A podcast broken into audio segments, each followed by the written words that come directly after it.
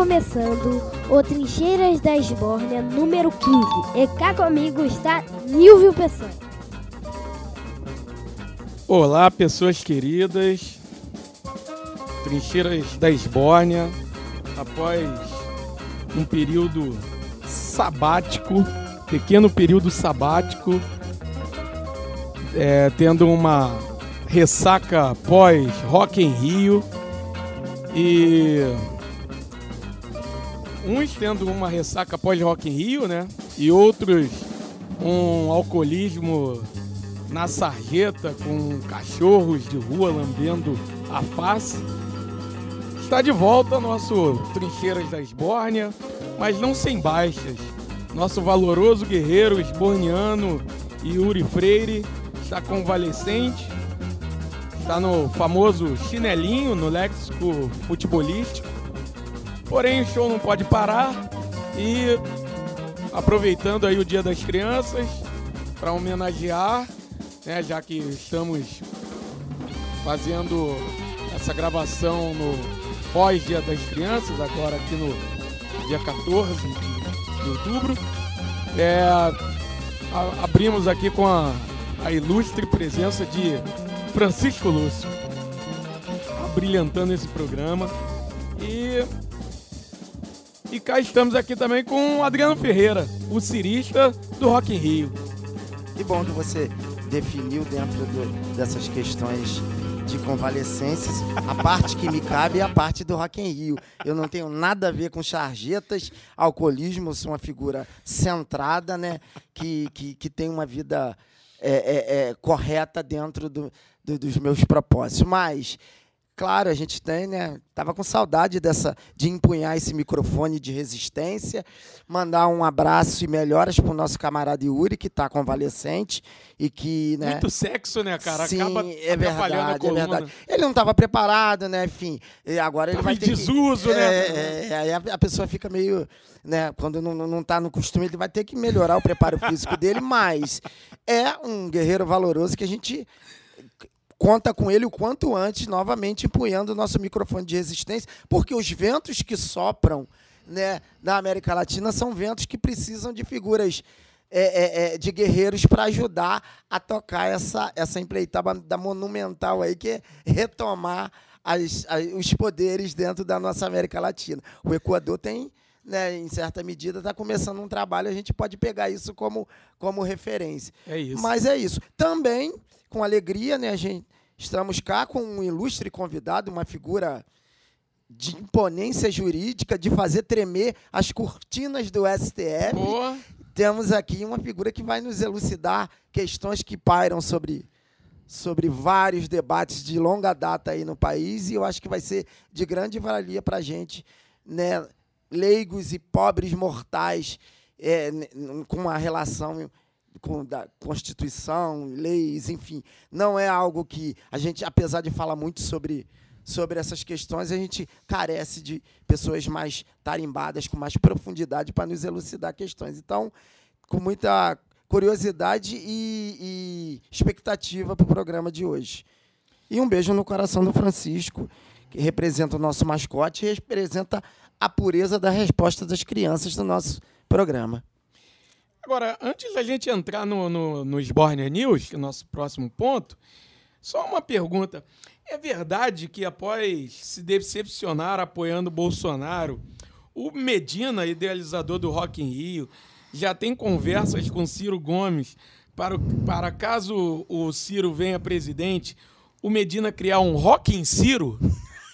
Olha, Rock in Ciro, bom, uma boa, hein?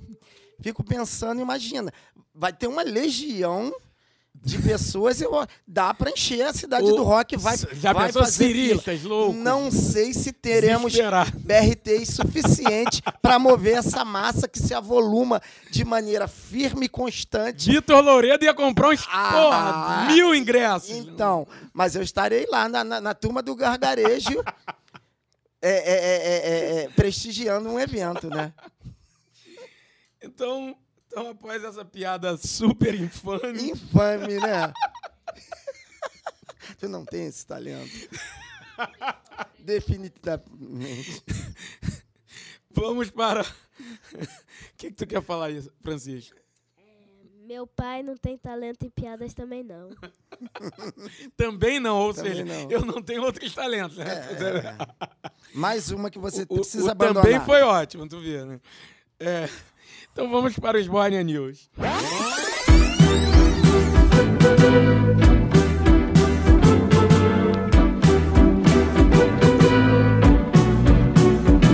Uma notícia tá chegando lá do Maranhão Não deu no rádio, no jornal ou na televisão Veio no vento que soprava lá no litoral De Fortaleza, de Recife, de Natal Bolsonaro versus PSL.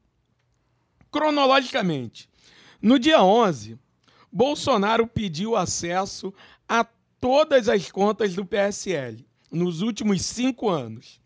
No mesmo dia, o partido reagiu e decidiu pedir auditoria nas contas presidenciais. Um integrante do partido disse que as vísceras, vísceras seriam expostas.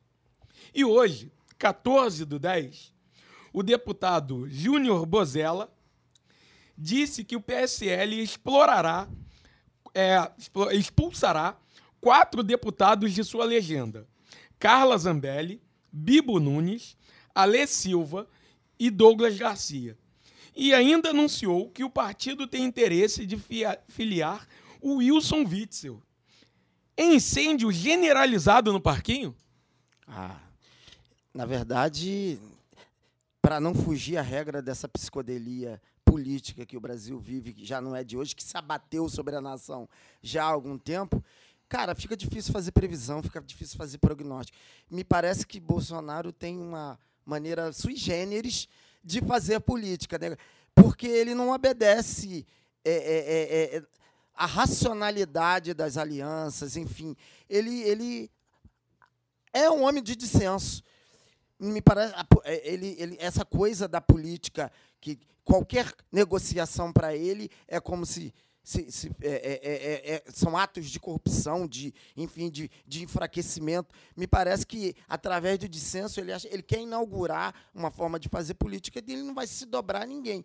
Claro, não se dobrar a ninguém dentro de um universo mais amplo, porque é um núcleo duro, a família dele, né? Aquela coisa de farinha pouca, meu pilão primeiro, para a família dele, tudo. E os, é, é, os, os apoiadores serão sempre precários e sempre de ocasião, porque ele tem um talento imenso de explodir pontes e vai explodindo pontes por onde ele passa. Não sei aonde vai dar isso. Há quem diga que, inclusive com uma fala do, do Carluxo depois do episódio, essa coisa de chumbo trocado entre ele fiscalizar o PSL e o PL, PSF na- tam- abrir as contas dele, ele, o, o Carluxo lançou, né, um- deu uma tuitada dizendo que queria que houvesse a possibilidade de candidaturas sem legenda, né, outsider sem vínculo partidário. Por quê?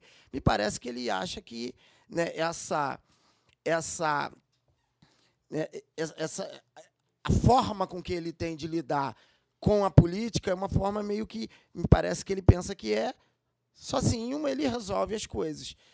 E dentro de um processo democrático isso não, não vai longe. Eu não sei, não sei. Sinceramente, a coisa é muito psicodélica para fazer previsão.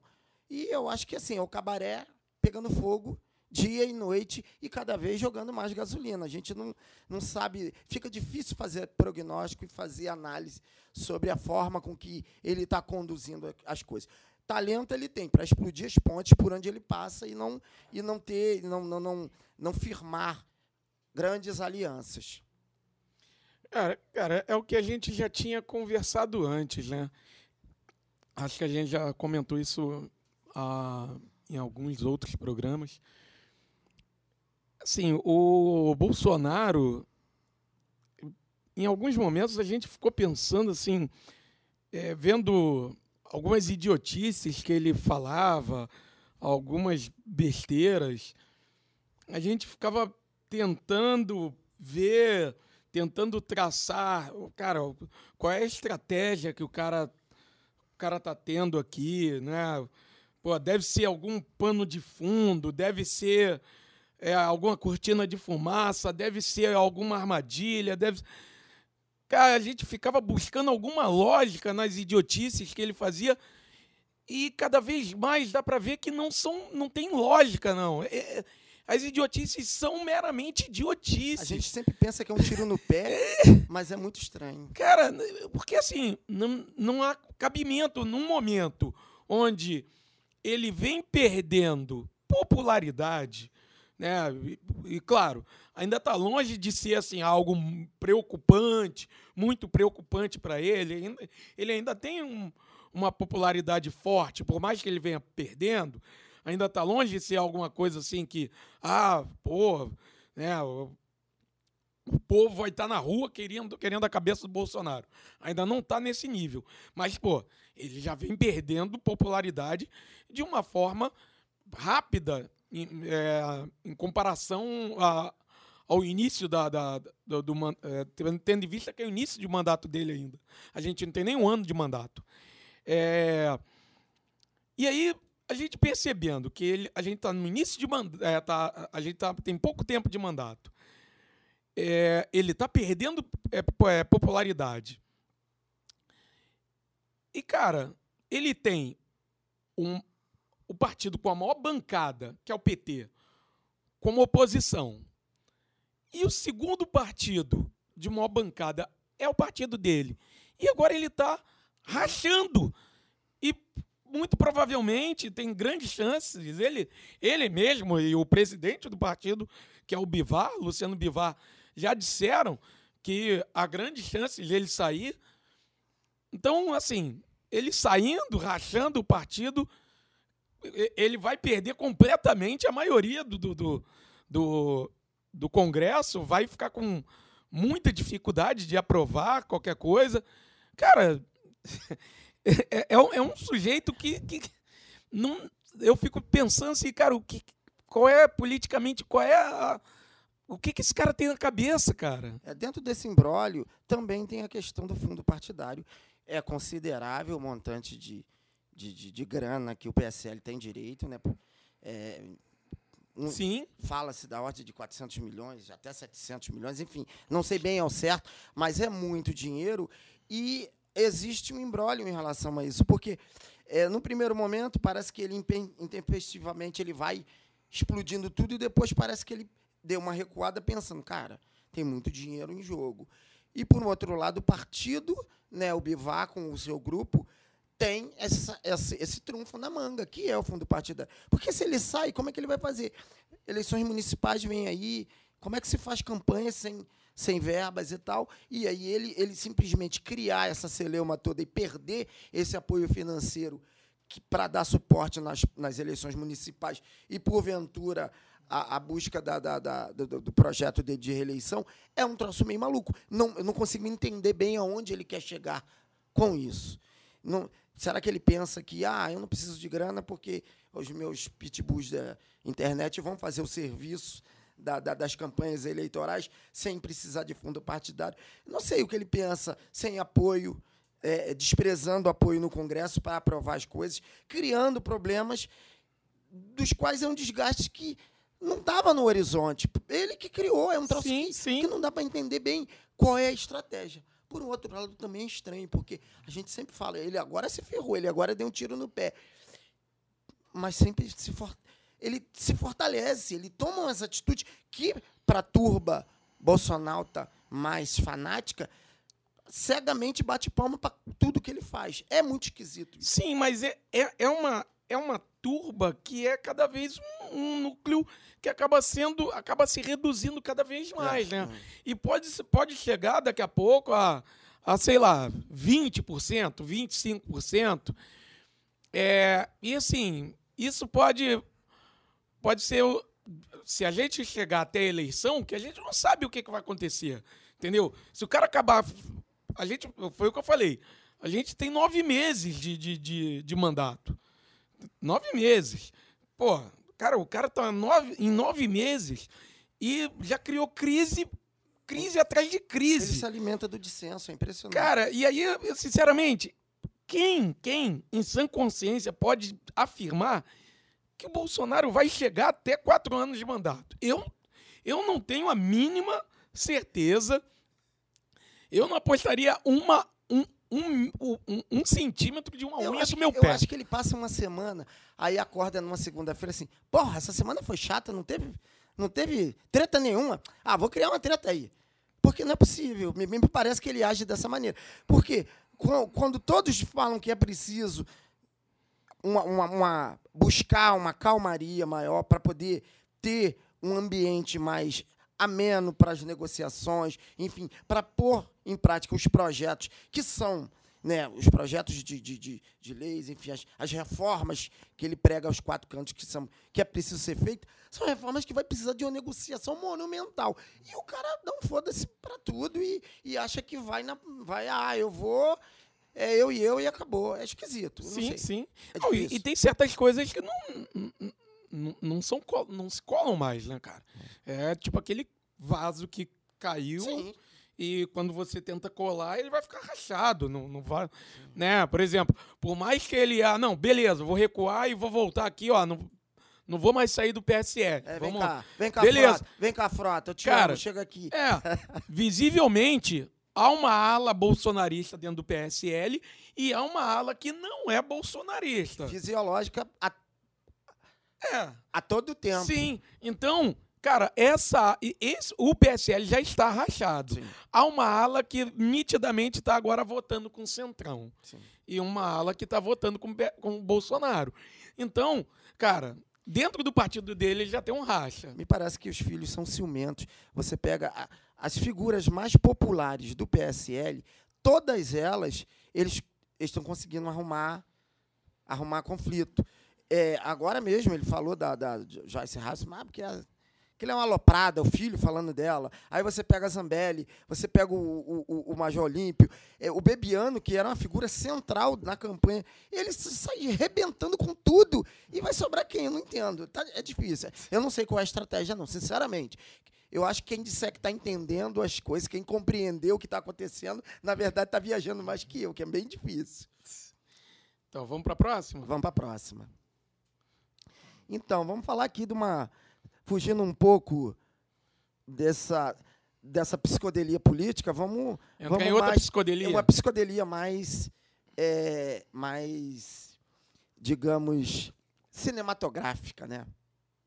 Que. essa semana, né? estreou aqui em Terras Tupiniquins, Coringa. E que está fazendo uma trajetória brilhante em termos de bilheteria nos Estados Unidos. E não acho que não vai ser diferente aqui no Brasil, dada a repercussão do filme. Né, o Coringa lidera bilheterias norte-americanas pelo segundo fim de semana seguido. Coringa continua a cercar rodas de discussão, mas também veio com tudo nas bilheterias dos Estados Unidos. De acordo com Comscore Movies, o longa solo do vilão do Batman seguiu na liderança dos lucros de filmes em cartaz pelo segundo fim de semana seguido nos Estados Unidos. O valor resultante da exibição da produção do dia 10 ao dia 13 foi de 55 milhões de dólares. Com isso, já são somados 543 milhões no mundo todo. É uma quantia muito significativa dada ao orçamento de 55 milhões que está abaixo da média para uma adaptação de quadrinhos, né? Que a gente tem aí comum ver grandes produções. Coringa é dirigido pelo diretor Todd Phillips, responsável pela franquia Se Beber Não Case. O protagonista é encarnado pelo ator Joaquim Fênix, conhecido por projetos como Ela e Gladiador.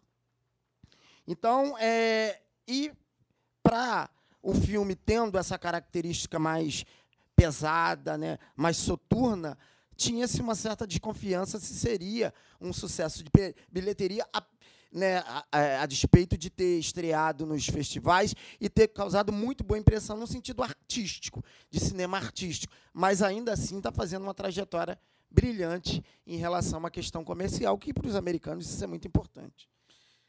É, né? O, o Coringa realmente está sendo uma grande surpresa na, na questão do, dos números, porque é um filme com uma pegada, como você falou, é uma pegada bem mais artística do que do que uma pegada de blockbuster, como a gente a, a gente vê os filmes da Marvel. É, Para a gente ficar nos filmes da DC, por exemplo, é, a gente viu um, um filme como Shazam, que esperava uma bilheteria muito maior e, e, e, não teve. Provavelmente Coringa vai, que é um filme é, que seria um filme, é um filme numa, tema, numa pegada muito mais autoral, mais intimista. Shazam foi com o Smith, né? Shazam foi com qual o nome do ator? O Smith? Não, não é um, não, o Smith não, é um ator branco. Com o, o, o gênio? Não, pô, Aladdin. Ah, não, Aladdin. Shazam é o, é. o, o, o super-herói. Sim, sim. é, eu nunca fui de é um, É um ator que eu não, não, não lembro o nome. Hum. Aí, se tu falar no microfone, ninguém vai te ouvir, não, cara. fala aí, fala aí o que, que tu falou. Mas Aladdin não é quadrinho. É, é tudo chato essas coisas. Mentira. Então, é, e aí, e aí foi uma grande surpresa é, ele ter essa, e, e, todos esses números, né, um tanto quanto é, superlativos. E, e assim, tem todo o jeito de que esses números não vão diminuir. No, no Brasil mesmo, ele estreou em primeiro e está em primeiro na bilheteria. E e além disso, a, havia também toda uma toda uma expectativa se o filme iria bem por conta da polêmica envolvendo a questão da violência. Sim. É, muita gente, até alguns países dizendo que não iriam exibir o filme, querendo fazer um boicote ao filme e tal. Alguns cinemas também. Colocando, reforçando a segurança das salas, sim, sim. com policiais, com com receio de, de, de ataques. E parece que toda essa polêmica acabou é. né, fazendo o filme ganhar mais musculatura, né? Bombaram o filme. E, cara, é, eu assisti o filme, você também, né? É, cara, eu acho que o filme merece né, toda, todo, todo o elogio que a crítica e o público também vem dando. A atuação do, do Joaquim Fênix é monumental. É, o, que o, o trabalho, expressão corporal que o cara faz no filme, a evolução é, do personagem, a, o, o que o cara mostra, o cara, a, a, o, o cara mostra a evolução do, do personagem através da expressão corporal. É, o, o personagem ele começa mostrando o personagem de uma forma, através do corpo dele, e depois o personagem se trans, vai se transformando através da expressão do corpo. É, é foda. Né? A própria. Até a entoação de voz, a própria gargalhada dele. Ele gargalha de um jeito né, que é uma patologia e tal, né, sem querer dar muito spoiler, mas. É, e depois ele a, a gargalhada se torna outra. Enfim, é, é, é, muito foda. O filme é muito bom. A direção do Todd Phillips é muito competente, é muito segura. É, a, a, toda a, a, questão das cores do filme, na, na, não, não só na fotografia, cinematografia. Enfim, o filme é, é, é, muito foda, vale muito a pena ver. E depois do, do Coringa do Ledger, é, é é uma, foi, uma, uma tarefa conseguir fazer um Coringa de impacto como o Joaquim Fênix conseguiu depois da, da, da, da, da do, do, Coringa histórico do Hat Leather é, é, é, é, um feito, porque né, ele, ele zerou. O, o, zerou o Coringa com o Cavaleiro das Trevas e todo mundo falava, agora ninguém sim, ninguém chega sim. perto. Seria algo até meio. Depois veio o Gerard de Leto, coitado. Ficou aí. É, é, é Chateado. Chateado, mas inclusive disse que ele queria ter feito esse para poder, né, sim, sim. É, é, é, em certa medida, limpar a barra, mas o Joaquim Fênix foi brilhante. É isso. Coitado. Hashtag Né? Somos todos Jared Leto. Então, Então vamos lá, vamos, vamos à, à pauta. sigamos? Sigamos. A Esbórnia o tempo todo. A Esbórnia o tempo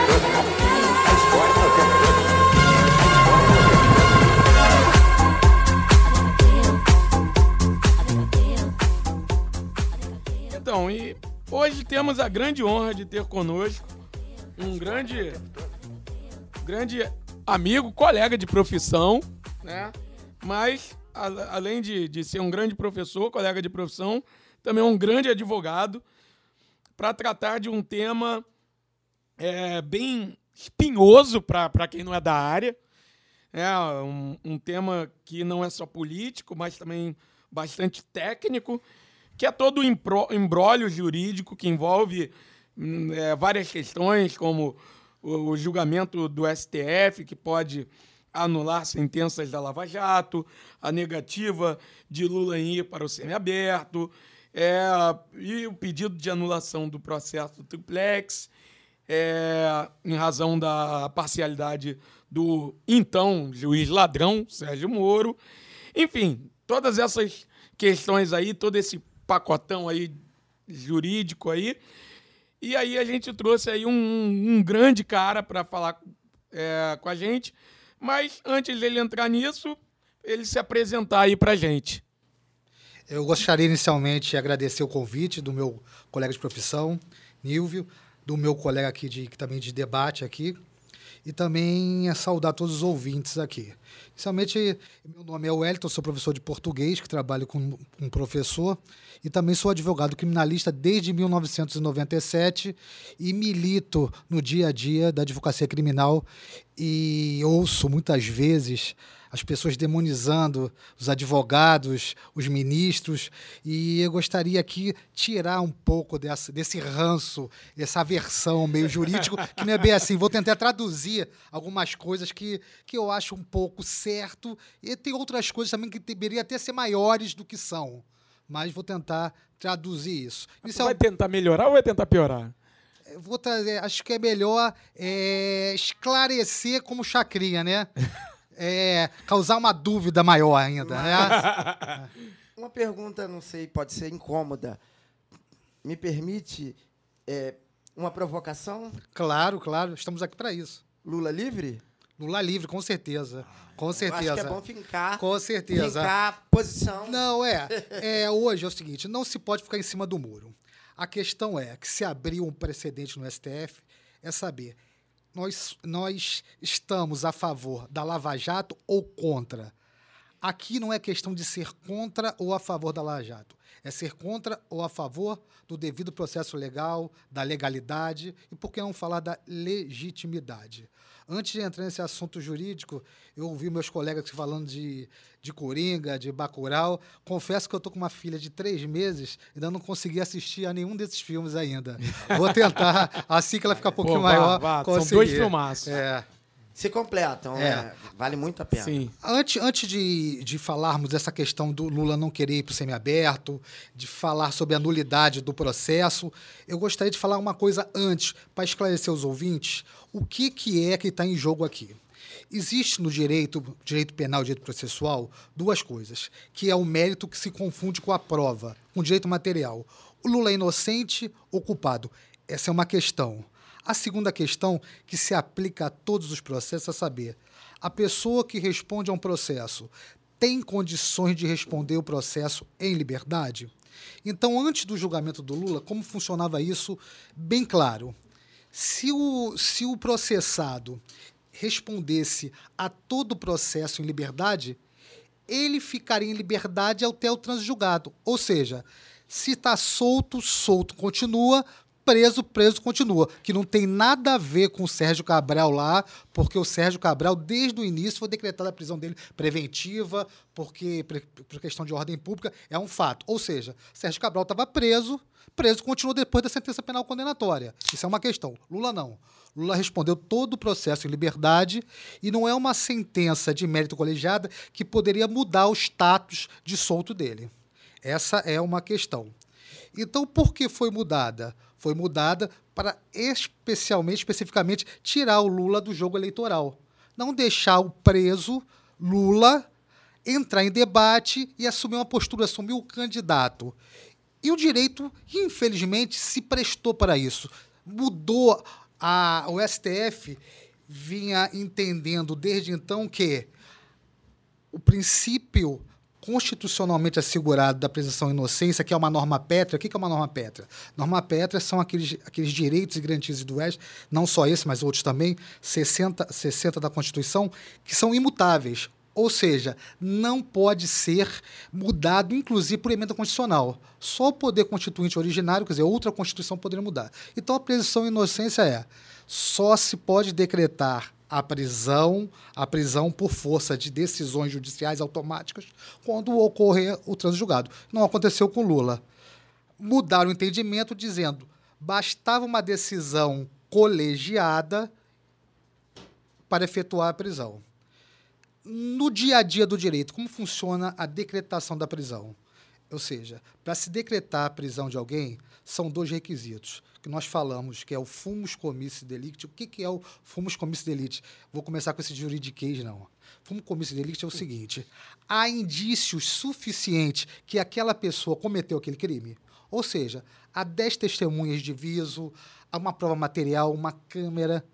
Existe isso. Um requisito está completo. O segundo, ele põe em risco, caso a liberdade se processe, tem risco, ou seja, ele solto vai destruir uma prova? Ele solto vai tentar fugir?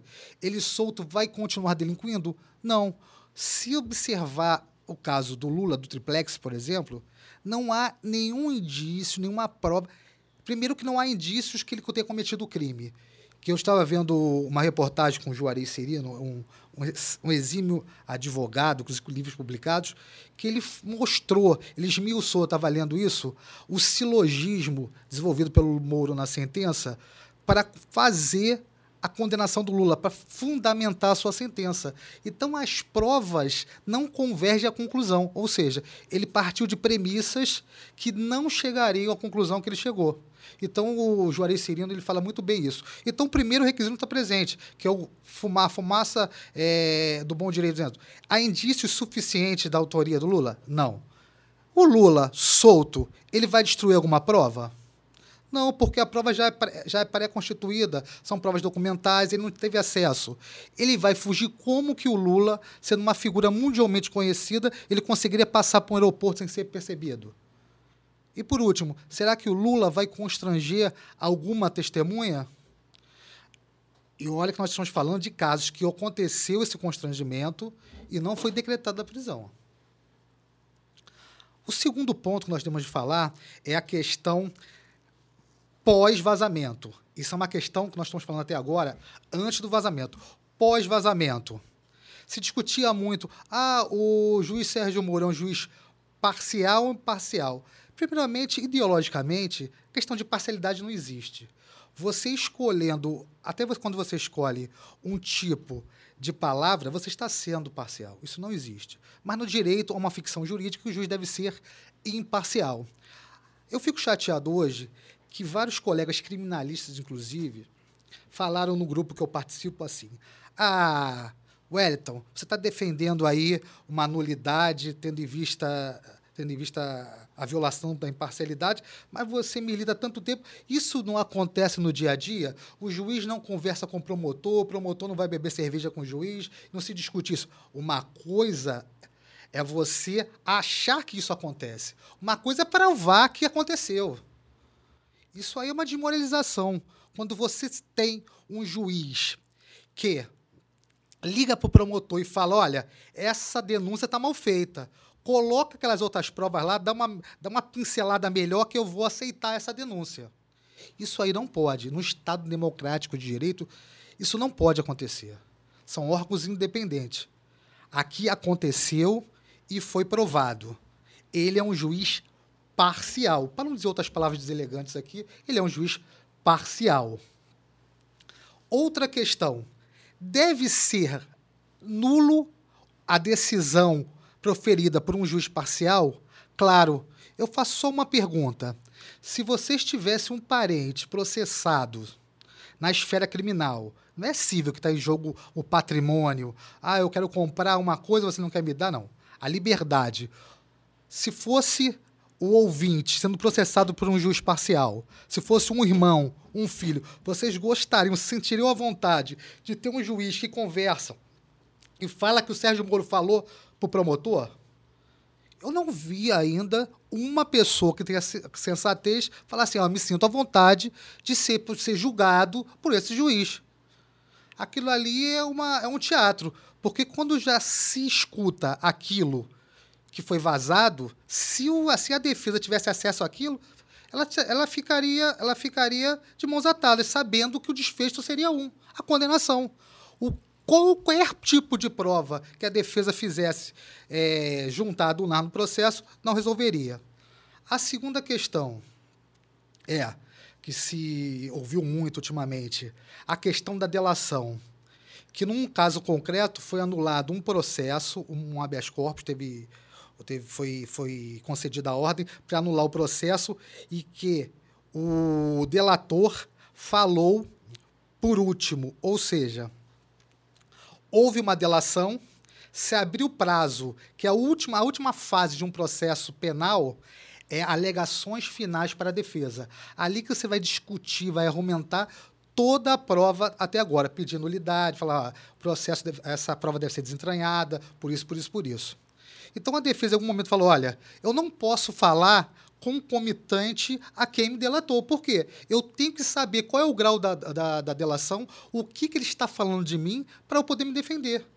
No processo penal tipo contraditório, que é o nosso, a defesa deve sempre se manifestar por último. Senão não há contraditório, senão não há ampla defesa. Isso que foi se dis- discutiu no, no STF. Outra questão. Qual é o limite dessa, dessa decretação de nulidade e qual é o âmbito dessa decretação de nulidade em relação aos outros processos?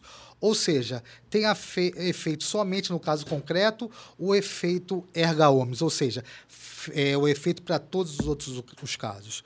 O que se está discutindo agora é o seguinte: olha, se discutir, se- se decretou uma nulidade, esse processo foi é nulo, ou seja, todos os atos decisórios, é, todas as provas devem ser desentranhadas e começar a partir da nulidade. Isso deve ser aproveitado para os outros processos. O STF tem entendido o seguinte: para se aproveitar essa decisão, o advogado deve ter pré-questionado no juízo de piso. Ou seja, o juiz, em algum momento, o advogado deve ter falado: olha, excelência, eu quero me manifestar por último. Isso está errado, viola contraditório ampla defesa. Se o advogado fez isso o juiz deferiu, então essa decisão vai ser, vai ser, vai se adequar ao caso dele. Caso ele não tenha feito isso, não vai. O que é o problema disso aí?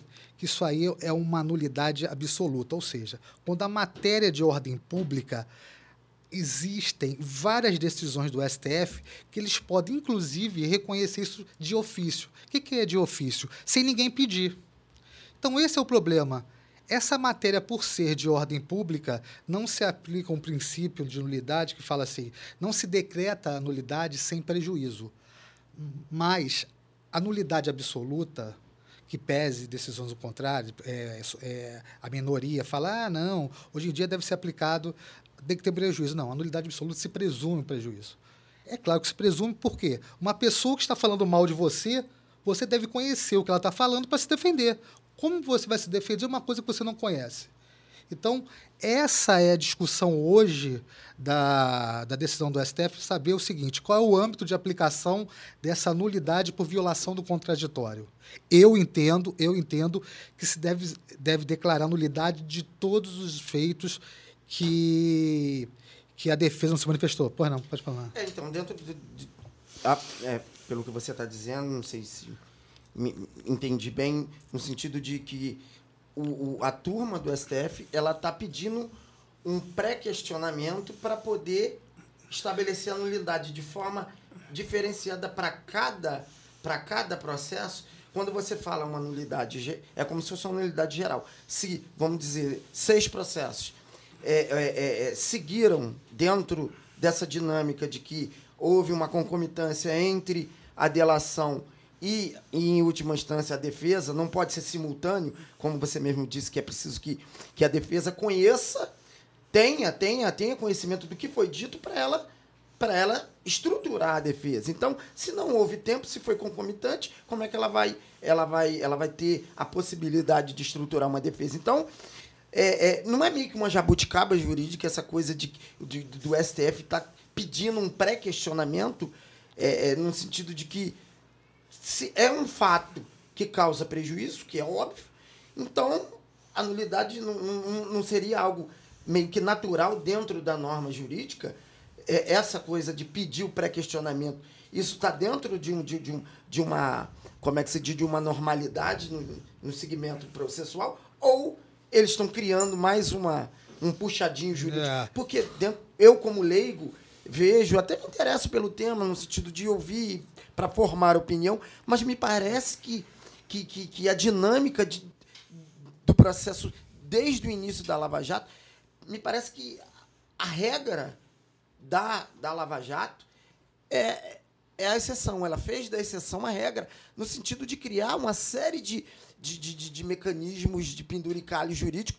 para poder seguir a coisa da convicção, de não tem prova, mas tem convicção. Dentro de uma visão mais leiga, que eu falo como leigo, a impressão que eu tenho é, se já emendando com essa colocação, né, da, dessa minha dúvida, dentro do ambiente jurídico que você lidar no dia a dia, é, é, é profissional, há, é, é, a despeito da ideologia das pessoas, que, óbvio, a ideologia, a visão de mundo, te, meio que te, te conduz a ter uma predileção, a ter uma forma de enxergar.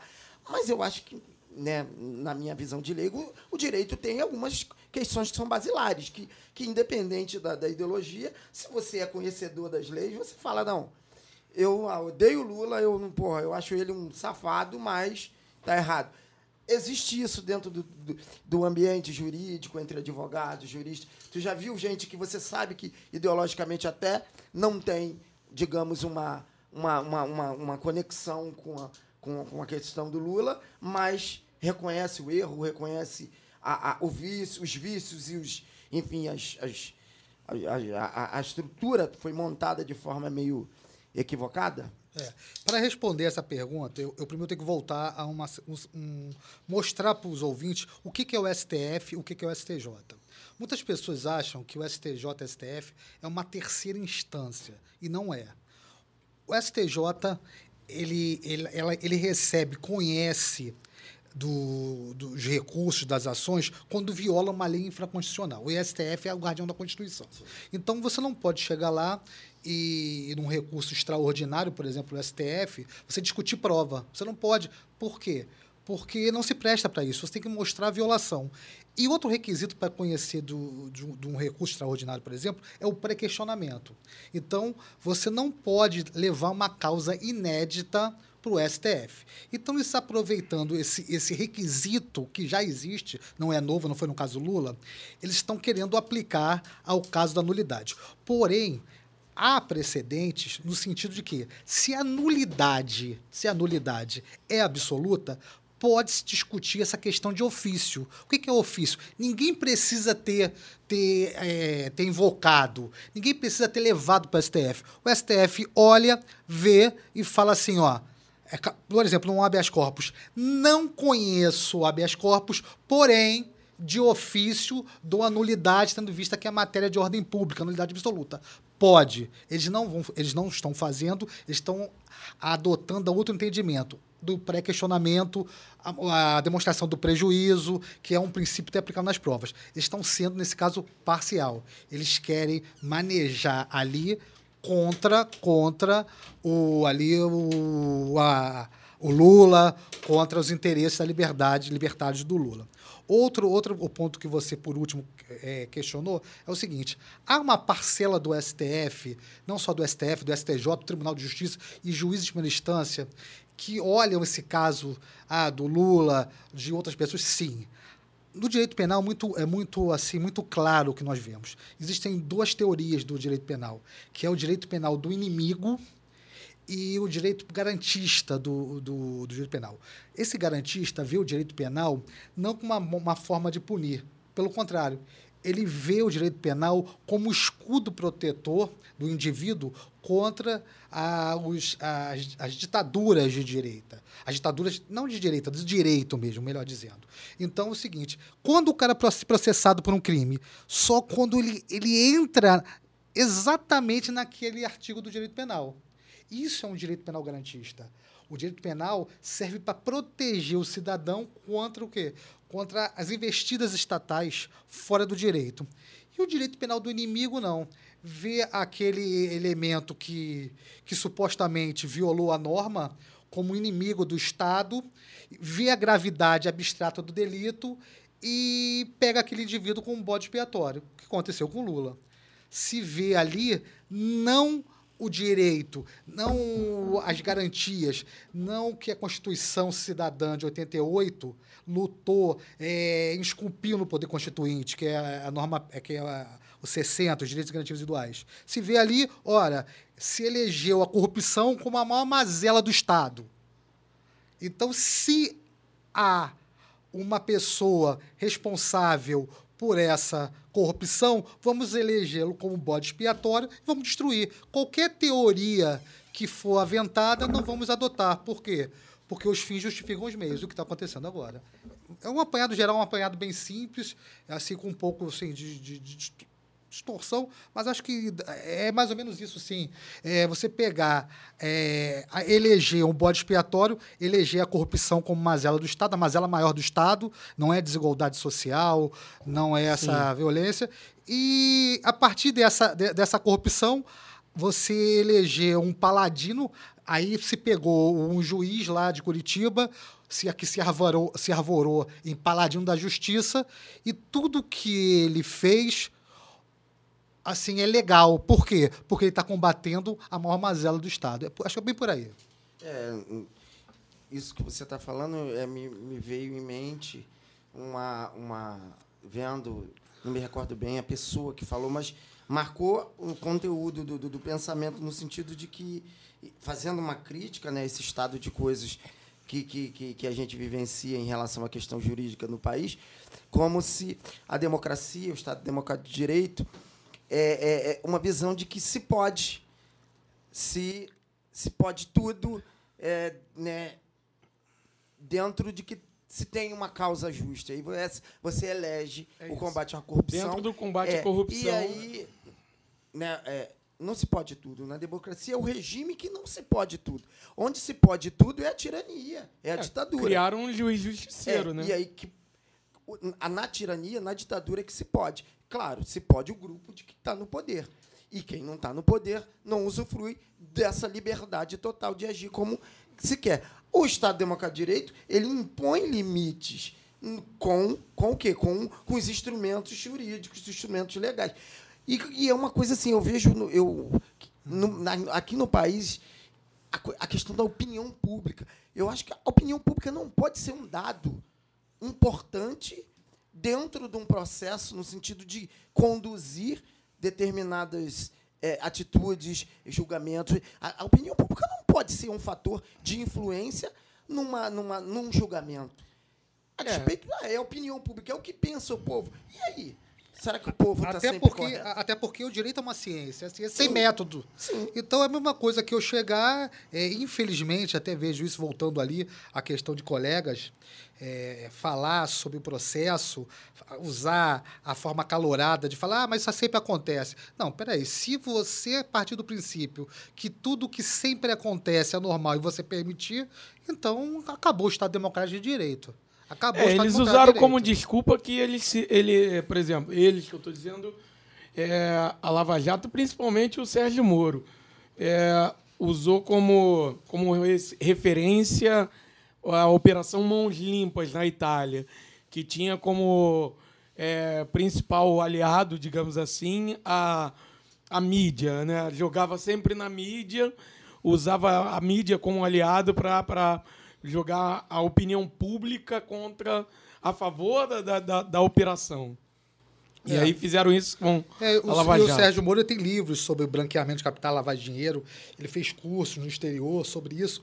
Ele é especialista na lavagem de dinheiro, Sérgio Moro. Porém, acho, na minha opinião, é, até já tive a oportunidade de, de advogar num processo em 2007 com ele. Eu acho que, assim, sem conhecer o processo é muito perigoso. Aliás, é isso. Eu estou falando aqui de processo, porque é muito perigoso o advogado que quer dar opinião sem conhecer a fundo a prova, o processo. É igual o médico, o médico, um paciente chega, tô com, doutor, tô com uma dor na barriga. O médico fala assim, olha, você vai operar apêndice agora, sem ver um exame, sem nada. O advogado ele não pode falar do processo sem conhecer a prova. Nós estamos falando aqui única e exclusivamente, a, a- a priori aqui, é do processo. O Lula não poderia estar preso e ponto. E ponto. Ah, mas você não acha injusto? Injusto demorar tanto? Aí não é problema do acusado, é problema de, uma, de, uma, de um sistema burocrático muito forte. Até porque também justiça também muito rápida não é justiça. Você pode fazer feito atropelos. com- O que Houve foi feito com o próprio? Lula. É, e, é- e principalmente essa questão da, da, da, da disparidade que foi feita com o Lula. Né? Esse, é, esse julgamento hiper rápido, o que é super é, desigual comparado com os outros julgamentos. Sim, os sim. outros julgamentos são muito mais morosos, né? É, principalmente com, com pessoas públicas do quilate do Lula. É, e o, o caso do, Lula foi meteórico. É, isso mostra o quanto a coisa está viciada. Exatamente. Se você analisar o acórdão, que é o acórdão? A decisão colegiada do TRF4, que é o tribunal responsável do Paraná, salvo engano, pega é, Rio Grande do Sul, Curitiba e Santa Catarina. Essa é a jurisdição do TRF4. É um, é um acordo bastante volumoso para o tempo que se levou para produzi-lo. Então, a- a- acredito que ocorreu vários equívocos ali de valoração de prova. Não é possível que se humanamente, não estou questionando a capacidade de nenhum desembargador TRF4 não, pelo contrário, tenho uma admiração muito grande pelo TRF4, mas é, assim, é humanamente possível se valorar aquela quantidade de prova produzida no processo do triplex, por exemplo, naquele curto espaço de tempo que foi feito. Então, certamente ocorreu vários atropelos, vários atropelos ali. A agenda seguiu, seguiu o tempo disponível até a eleição, no sentido de que tinha, tinha que enquadrar os trâmites todos de maneira que coubesse e tivesse tempo hábil para poder dar cabo da condenação para é, é, é, é, é, para é, tirar qualquer possibilidade do Lula É, isso ser aí, candidato. isso aí né? foi, foi visível. A questão do, da lei de ficha, ficha suja ia tirar o, o Lula do jogo eleitoral a um décimo da hora e tirou. Mas não foi só isso. O que é engraçado, que nós temos que atentar, que foi negado, inclusive, o Lula da entrevista. Se nós pegarmos nesse mesmo espaço de tempo, é, temos presos já, quanto mais é, milicianos, é, até pessoas acusadas de tráfico, que foi, que foi dado a ele o direito de falar, de ser entrevistado nesse curso, no curso de de tempo, inclusive penitenciária federal. Agora, o Lula, que nem estava num regime de segurança máxima, foi negado a ele dar uma entrevista sobre, sobre a condenação ou qualquer outra coisa que um jornalista, uma imprensa livre, pode, quisesse perguntar. Ah, Não até foi porque, dado. Até porque se ele fosse entre- entrevistar, né, se ele fosse entrevistado, com certeza ele poderia influenciar Com no resultado certeza. da eleição. Mas justamente isso foi o motivo. É da- isso. Motivo, É- foi o motivo do é indeferimento. Foi Sim. esse, com certeza. Com certeza. Agora, outro ponto que nós devemos, eh, devemos ter, que é mais novo ainda, é a situação do semiaberto do Lula. Sim, sim, sim. Pode ou não negar? Essa é a questão que está tendo sendo É colocada. isso, e principalmente, eh, vou, vou aproveitar que você, você vai entrar nessa área agora para o seguinte. Eu, eu ouvi, eu vou colocar algumas coisas logo para você aproveitar e comentar.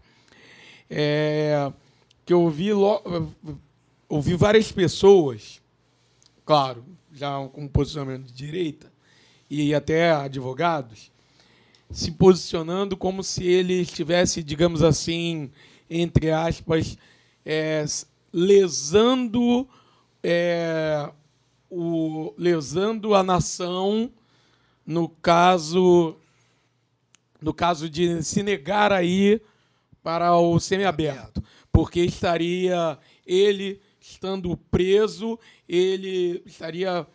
é, Dando um ônus pro Estado. isso. né? um- ele preso, ele, o Lula seria um preso é, muito, é, muito caro, mais caro ainda do que outros presos comuns. É, e aí, como é, que, como é que seria isso? É. Vou, vou- vou trazer aqui para vocês terem ideia como que funciona o Rio de Janeiro, que o Lula está em Brasília é outro esquema, mas aqui no Rio de Janeiro, isso para ver como isso aí é uma balela. Aqui no Rio de Janeiro, você consegue o semiaberto se o crime não foi hediondo, no caso do Lula, é, o, o requisito objetivo, ter cumprido um sexto da pena. E também tem um requisito subjetivo, ter mérito carcerário, ou seja, o cara trabalha, o cara, o cara tem perspectiva de trabalho, não cometeu nenhuma falta grave no, no decorrer da execução. Vamos supor, tudo certinho. Ele faça a progressão por regime menos rigoroso, o que é o semiaberto. No Rio de Janeiro, o preso não sai. Então, em regra, no Rio de Janeiro, o preso, quando vai para o semiaberto, tem o mesmo regime do fechado. É claro que ele pode ficar até lá na, na unidade onde ele cumpre pena mais livre, mas ele vai trazer o mesmo ônibus para o Estado. Vai comer, vai tomar café, vai beber, enfim, vai fazer tudo. Depois que você pode pleite- pleitear a visita periódica à família ou o trabalho externo, depois. Em alguns estados é automático, você entrou no semiaberto sai. Que eu não sei, Brasília, eu não tenho um conhecimento de caso para saber como que é. Mas, enfim, aqui o que está em jogo é o seguinte: o direito à progressão de regime é um direito subjetivo. Se é um direito subjetivo, a pessoa que tem o direito pode exercê-la ou não. Você tem, eu tenho direito, sei lá, eu tenho, eu tenho, eu sou idoso, eu tenho direito à passagem gratuita. Eu preciso pegar ônibus todo dia? Se eu quiser pegar um Uber, eu não posso? Eu posso exercer meu direito ou não. É uma faculdade de agir. Direito subjetivo é eu tenho a faculdade de exercer aquilo que a lei me faculta. Eu posso deixar ou não. Claro que eu já vi também várias pessoas falando, olha, se tem, é, o Estado não pode ficar com aquele ônus ali. Não. É um direito que ele tem de não querer progredir. E é uma moeda política também. Ele está injustiçado, ele é um preso político e deve mostrar para a população que ele não quer uma liberdade parcial, ele não quer uma liberdade vigiada. Claro, claro. Ele quer um processo justo, até porque está na iminência de, de julgar a questão da, da parcialidade do Sérgio Moro. Então está na iminência de ser o processo, no, processo ser todo nulo. E é uma estratégia da defesa querer, olha, o Lula só vai aceitar a liberdade plena. Essa liberdade nós não vamos aqui, não vamos, não vamos, não vamos é, pleitear. Eu não sei aqui, eu, eu li algumas coisas que me parece que foi o Ministério Público que pleiteou a. a- a- o senhor eu posso estar sendo leviano. É, eu eu, li, eu, li, eu li também. Foi, É, foi. eu- é advogado não pode falar sem conhecer o processo. Foi, eu li alguns foi o Ministério Público. Agora eu, eu pergunto, faz- vamos fazer aqui uma estatística. Aonde que o Ministério, assim, estatisticamente, deve ter algum caso que o Ministério pediu, mas aonde que o Ministério pe- pede regime semiaberto? Uhum. Faça, uma, faça aí uma... Na na grande maioria dos Faça casos uma é a defesa uma que pede. estatística. O Ministério Mas- Público, mas- ele é, um- é, é, uma, é, admin, É é uma- acusatória. É uma de acusatória. defesa. Mas ali na, na VEP funciona como fiscal da lei. Mas fiscal da lei, ele dá parecer. Você, você entra com pedido de semiaberto, vai para o promotor dar o parecer, claro. Ele, ele pode opinar favoravelmente ou ao contrário. Mas o MP tomar iniciativa. isso Sim, é até porque isso é papel institucional de quem? Da Defensoria Da Pública. Defensoria, Ou do isso. advogado particular. Entendeu? Eu queria fazer, eu queria ter acesso a uma estatística de quantos presos o Ministério Público daquela ali, daquela região, pediu o semiaberto. Ah, com certeza é. É. a minoria da minoria. É, isso aí eu não posso falar, eu não sei, mas eu, eu acredito que ali, como tem a Defensoria Pública, eu não, assim, é bem poucos casos que o Ministério Público deve ter feito isso. E assim, é, você. Agora a, a gente começando a entrar num, num, num exercício de achismo. Você acha que o Ministério Público, é, partindo do Ministério Público, que, claro, partindo do Ministério Público foi por influência da Lava Jato, né? É, partindo do Ministério Público, isso pode ter uma relação é, por acharem que há um- uma possibilidade real do Lula ser, ter liberdade? Exatamente. E, assim, na minha opinião, politicamente, eu estou falando que, mais uma vez, é política, nós estamos trabalhando com, com o campo aqui da especulação. Sim.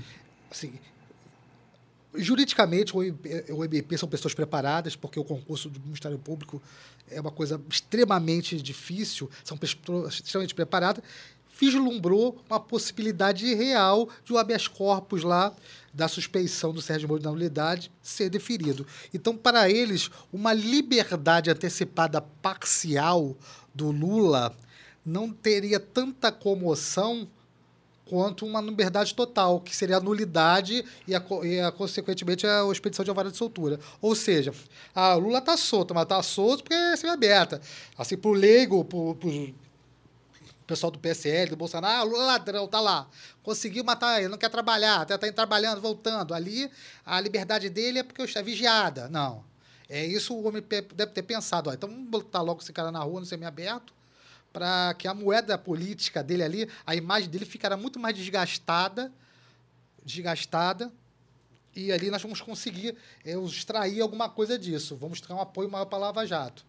Em contrapartida, se ele conseguir, se for deferido de acordo com a norma jurídica vigente, o habeas corpus com a nulidade, é claro que o Lula vai sair muito mais fortalecido com isso. Como já está, né? Eu acho que ele já está mais fortalecido que o Bolsonaro há muito tempo. Não, com certeza. Eu acho. É, a, a Vaza Jato, que, né, os vazamentos, que hoje já não se discute mais. No início, eles meio que fizeram uma, uma, uma. quiseram dar um showzinho de que não reconheciam as mensagens. Hoje já é fato. Aquilo, de fato, é, é, é verídico. E, enfim, as conversas foram, foram, foram tratadas mesmo. E não, é, não tem nada de, de, de, de manipulação.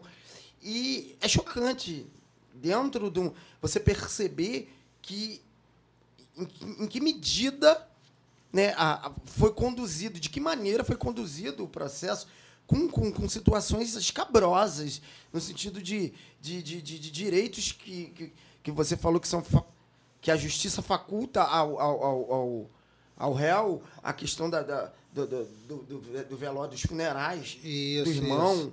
do neto a forma com que trataram Não. é uma coisa assim, com Bizarro, ódio. É bizarro. bizarro. Porque, é, é, como você bem disse né, mais an- anteriormente, a questão do inimigo.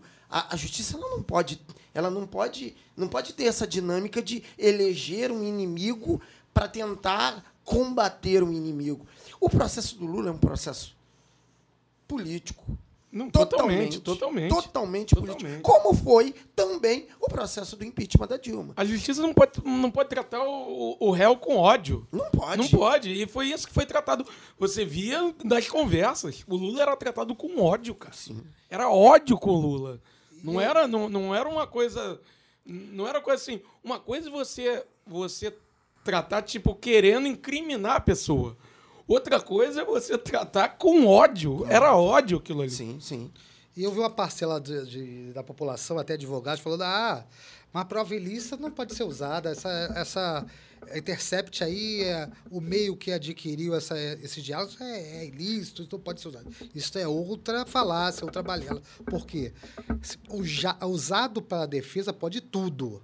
Eu não posso Sim. pegar esse processo para exigir uma condenação do Sérgio Moro, o procurador do Lanhol, não posso. Realmente, isso aí Pra é condenar, ilícita. não pode. Agora, para defesa, eu posso usar uma prova ilícita. Imagine vocês agora que uma pessoa foi condenada por um homicídio com laudo pericial indireto. Ou seja, está, está com um, um saco plástico na ponte de Niterói, aí se filmou, você tem um desafeto com alguém, provou por A mais B que ele entrou no seu carro e você foi condenado por um homicídio.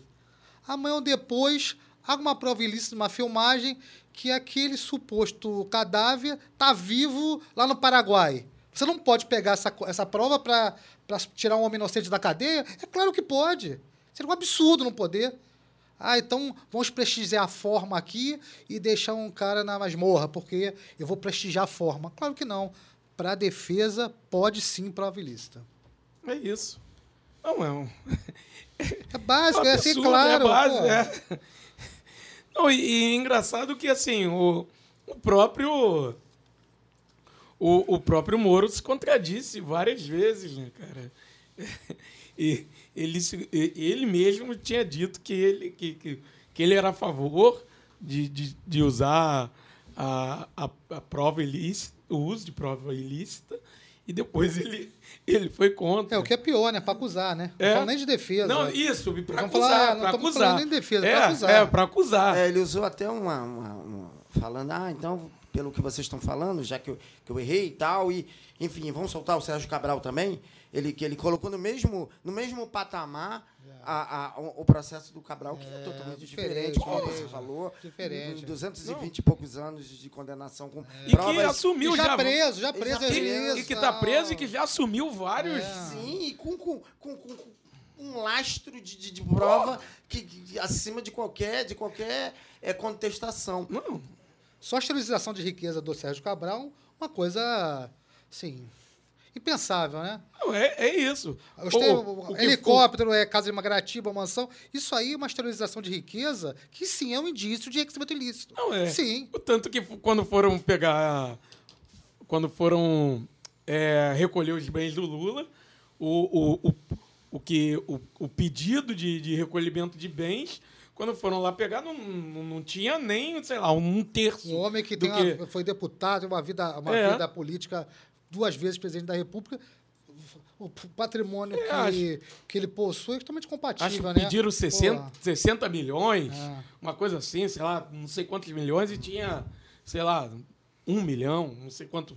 Sei lá, tinha uma coisa, um, um, uma- um número infinitamente menor do que tinham pedido. Agora, uma coisa que para mim fica flagrante é, assim, é, quão preocupante é, é, é, a Vaza Jato, eu acho que prestou um serviço muito grande ao país, desmoralizando, é, mostrando as entranhas, as vísceras de como foi feito esse processo. E aí só não, só não, não, não, não acolhe aquilo como um fato quem não quer, quem é cego. Mas ela, ela cumpriu um, um- um- um- um- um serviço, por quê? Porque imagina a Lava Jato, eu estou falando da Vaza Jato, mas imagina a Lava Jato se ela sai incólume, com todo esse processo, eles sabendo o que eles fizeram e pintaram e bordaram dentro dos objetivos muito mais políticos do que jurídicos que tinham desde o início, e, e- e fica flagrante que é, uma, é, um, é um ódio à política.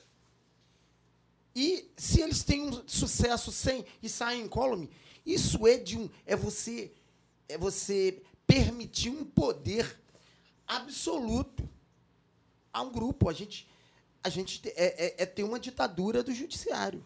E uma, a ditadura do judiciário é a pior que tem, né? O, acho que o Rui Barbosa que disse, né? contra, contra a ditadura do judiciário não tem a quem recorrer. E aí é algo que é preciso, assim, é, a, a Vaza Jato, né? o, o Glenn, com, com, né, com a galera do The Intercept, cumpriu um papel muito relevante. Porque, é, é, a despeito do que vir a acontecer com Lula, a coisa foi Não, desmoralizada. a, a esquerda tem que, tem que levantar uma estátua para o Glenn, por mais que o Glenn esteja longe de ser um cara de Não, esquerda. sim, não, eu, tô, eu É. nem entro nesse mérito É, da, sim, da sim, ideologia sim. dele. Mas, Mas- mas... que isso foi cumprir um papel. Porque Com certeza. se eles passam incólume. certeza. O Sérgio Moro era o anjo vingador que encarnava sim, sim. a virtude da nação. Hoje ele já não é essa figura acima do bem e do mal, graças a isso. Porque era uma ditadura do judiciário. É pensar, e aí eu imagino como seria a negociação posterior a esse processo. Se eles passam incólume, ah, o Bolsonaro está aí, tendo sempre a pressão de que tem um grupo que pode fazer, pintar e bordar o que quiser, e usando de artifícios para poder deixar uma tensão permanente sobre a vida é, é, é, é, política do país. Isso não é bom. É, é, essa coisa, né? Eles trabalharam bem essa coisa, como você falou, Elito, da, da, de eleger o combate à corrupção como, como é, é, a, a principal coisa. Uma panaceia, né? É uma É panaceia. é. É uma verdadeira panaceia. Porque um país não é só isso. E, e- e, enfim, eles usaram esse discurso, essa narrativa, para fazer, para ter poderes absolutos. no país. Não, mas- Isso é um problema um, gravíssimo. É importante pontuar, claro que a Lava Jato teve seu mérito. A Lava Sim, Jato teve o sim. mérito. O próprio Lula Recuperou é claro. É claro. O depois, eu acho que ela, ela, ela achou que ela tinha fim em si, em si mesmo. Entendeu? Ela é o seguinte, a Lava Jato por si só se justificava. Não era, não era a busca de, a busca de realmente achar, achar quem realmente desviou dinheiro, botar o país, botar o país para realmente crescer de novo. Não foi isso. Acho que começou uma, um afã de anseios particulares, de vaidades pessoais, querer ultrapassar o brilhantismo da Lava Jato. Eu, eu acho que antes dessa, desses vazamentos, o Moro não queria mais o STF, porque o STF já era certo. Acho que ele queria a presidência. Eu também. Sim, sim, sim. Eu acho que ele queria a presidência, entendeu? Acho que ele queria a O, presidência. o Dallagnol discutia quando ele viria, se seria senado, deputado. Cara, o- os- as conversas eram nesse pé. Inclusive, quando o Bolsonaro ganhou, que convidou. Isso o é Moro- muito bom. É, A carreira do Dallagnol e tudo do Dallagnol se desmanchou. E, e é bom porque o Dallagnol é um cara muito podre, né, cara? é uma figura, né, com aquela, com aquela empáfia asséptica dele. Aquela carinha de quero um soco, menino- né, cara? de- de- criado no leite molico. Aquela né? carinha de que era uma cotovelada na maçã do rosto. Caralho. Mas é, o, o problema de- de- desses concursos que tem uma certa casta dentro, como é o caso da, do Parquet, que é o Ministério Público, tanto federal como estadual, a magistratura, ali se bota um grau de dificuldade tremendo. É claro, as melhores têm que entrar ali. Mas de modo que uma pessoa, mesmo que tenha feito direito, que tem de começar a trabalhar, começar a se prover, não consegue. É, ah, não, mas tem o fulaninho que conseguiu. Aquele papo de meritocracia que só que é trouxa que cai. Mas se você pegar o histórico dos procuradores, o histórico dos magistrados, porque tem uma família jurídica já por trás. É claro que eu conheço pessoas brilhantes que vieram de baixo, pessoas do tribunal do júri, que têm essa, essa matiz de, de luta social. Claro, tem promotores brilhantes, tem juízes brilhantes. Não estou tirando assim, a, a- assim, a sapiência deles. A, a- assim, Gilmar Mendes. É, se o Gilmar Mendes é um cara, é um cara que se você olhar as decisões dele, ele não é, não é incoerente. Ele já soltou muita gente em outros habeas corpus. Não é um Marco Aurélio. Aécio. Não é um Marco Aurélio. mas são totalmente diferentes. É o caso. O problema do, do Gilmar, que às vezes ele, soltou ele, dá muita cele- gente boa. ele dá celeridade. Mas a questão nós, falamos nós estamos falando. Não é que o Aécio saiu porque ele está errado. Não. Deveria o Aécio considerar para todo mundo, que é o Marco Aurélio faz. O Marco Aurélio você não nem vê mais ninguém falando Marco Aurélio soltou porque solta todo dia. Tá errado, ele solta. Pode ser Aécio, pode ser um traficante, pode ser um miliciano. Então o tá errado, solta. Tá errado o que você diz é Tem um erro no cor- processo, um erro processual. É, Se ele vê alguma Não incoerência. é, não é, a então- não ser erro processual, erro na prisão. Ah, Porque sim. eu falo, o cara re- é igual o Lula. Se caísse fatalmente, se, eu, já eu falei até aqui antes de começar o programa, se o relator da Lava Jato fosse Marco Aurélio, bem, bem, bem, essa possibilidade de, de 99% de Lula estar solto e a Lava Jato correr mais na batuta da legalidade. Se fosse o Gilmar Mendes também. Sim, também, também, também. Não que o, o Faquinha esteja errado, não. Mas a, a visão deles mais garantista, eles adotam essa política mais garantista. Eles subtraem a pessoa. É claro que dá, claro que um Gilmar Mendes soltando o Aécio, por ele não soltar tanto como o Marco Aurélio, ele solta mais no mérito, há uma divulgação maior. Mas acho também que com o Gilmar Mendes, se fosse relator, a batuta da legalidade seria maior. E, e aí, agora vamos entrar num, num- correndo o risco da gente entrar num terreno mais lamacento. E teoria? O, como, é que, como é que tu vê a situação, a relação dele com a Lava Jato e tal? É, O problema é o seguinte, acho que nós temos, como qualquer profissional responsável do direito, tem de trabalhar com fatos.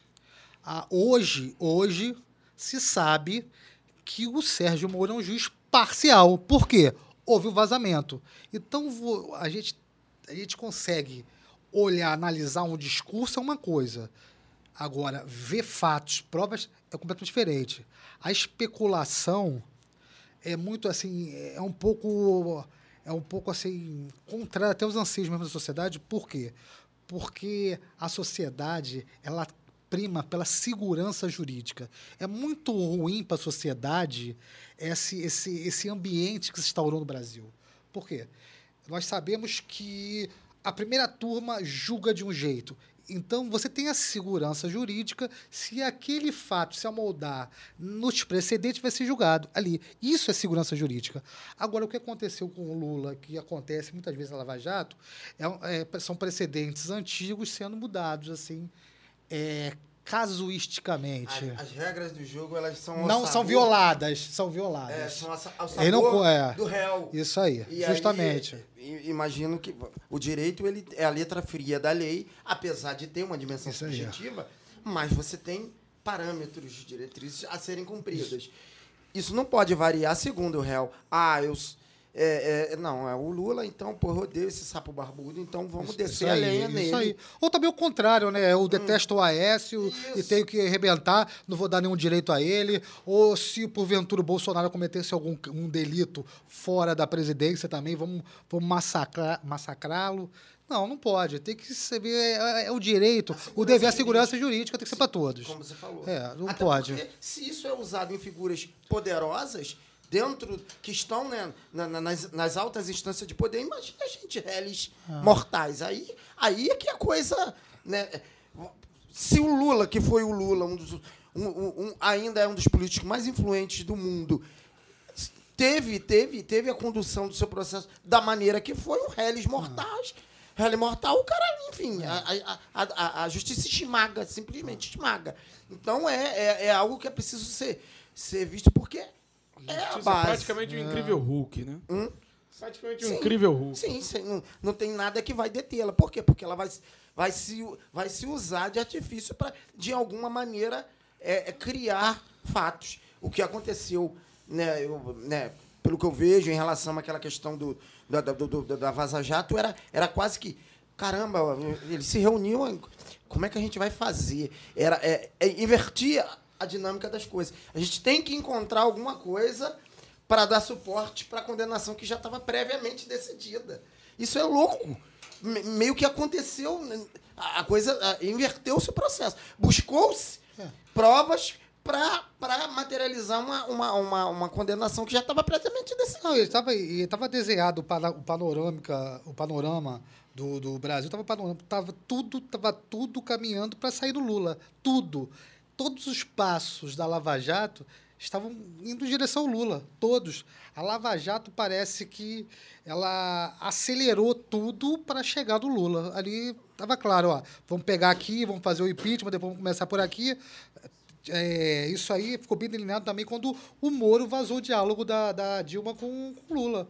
Olha só, vou te colocar como ministro.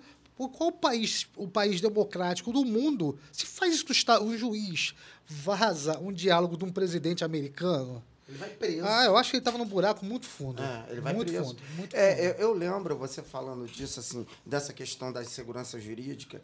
Eu me recordo né, naquele fatídico ano de 2013, que, né, das jornadas de 2013, de junho, todo aquele alvoroço, né, todo mundo na rua e tal, e a Dilma na, né, na, naquele jeito dela trôpego de, de, de, de meter os pés pelas mãos e ela, né, e ela foi chancelou a questão da, do, de um pacote anticorrupção, a questão da delação. Eu lembro que, que eu li um artigo no jornal falando. é, no, no- quando ela mandou aquele pacote que foi votado, o cara falou assim: ó, criou-se uma jabuticaba jurídica nesse país, que isso vai dar um problema muito sério. A classe política deu um tiro no pé permitindo a delação. E foi o que. Eu não me lembro bem, se eu não me engano, é, não sei, tem um, tinha um sobrenome de boi. Escrevia, enfim, escrevia no Jornal Globo e eu li o artigo. E eu achei estranho porque ele falou: ó, isso é. é para frente, a gente vai viver uma insegurança constante. E, de fato, isso acabou acontecendo. Aconteceu. Qual é a tua opinião sobre, sobre a, a utilização da, da delação como, como, como forma de acusação, como, como prova acusatória? A delação é uma, eu acho que é, se configura uma prova como outra qualquer e tem que sujeitar ao regime jurídico das provas como outra qualquer. Tem que ser sob o crivo do contraditório, não pode ser clandestino. Eles querem transformar a delação em algo clandestino. Sobre para defesa no final. Eu vi o um, um advogado que funciona na Lava Jato, que é o Nélio Machado Saido, um, para mim um dos maiores criminalistas do Brasil. Ele falando, olha, é, excelência, aqui nossos colegas aqui vão, vão, vão se furtar de fazer as perguntas porque eu não tive acesso à delação.